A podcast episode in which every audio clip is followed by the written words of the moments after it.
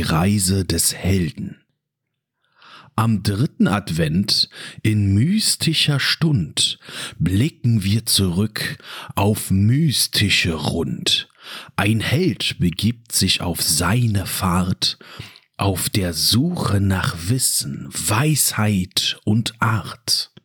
Die Sterne am Himmel, sie leuchten so klar, wie ein Orakel, das uns führt, immer da.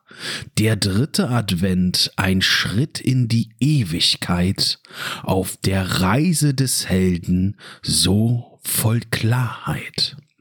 In alten Legenden, in Märchen und Sagen finden wir Spuren, die uns heut tragen.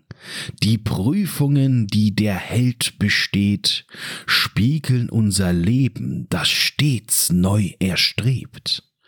Die Dunkelheit umgibt ihn so tief und kalt, doch das Licht in der Seele erstrahlt und hallt. Der Held begegnet Drachen und Dämonen im Wind, in der Tiefe seiner selbst die Wahrheit erfindt. Die Weisheit der Alten, die Mythen und Riten, in ihnen erkennen wir, was wir uns erbitten. Der Held kehrt zurück, voll Stärke und Licht. Am dritten Advent erzählen wir von dieser Pflicht.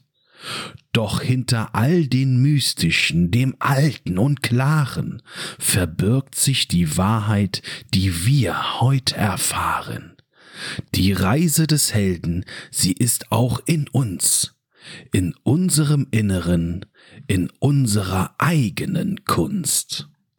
Am dritten Advent, in dieser mystischen Stund, erinnern wir uns an den Helden im Grund. Die Reise der Seele, so zeitlos und weit, trägt uns auf Wegen im mystischen Streit.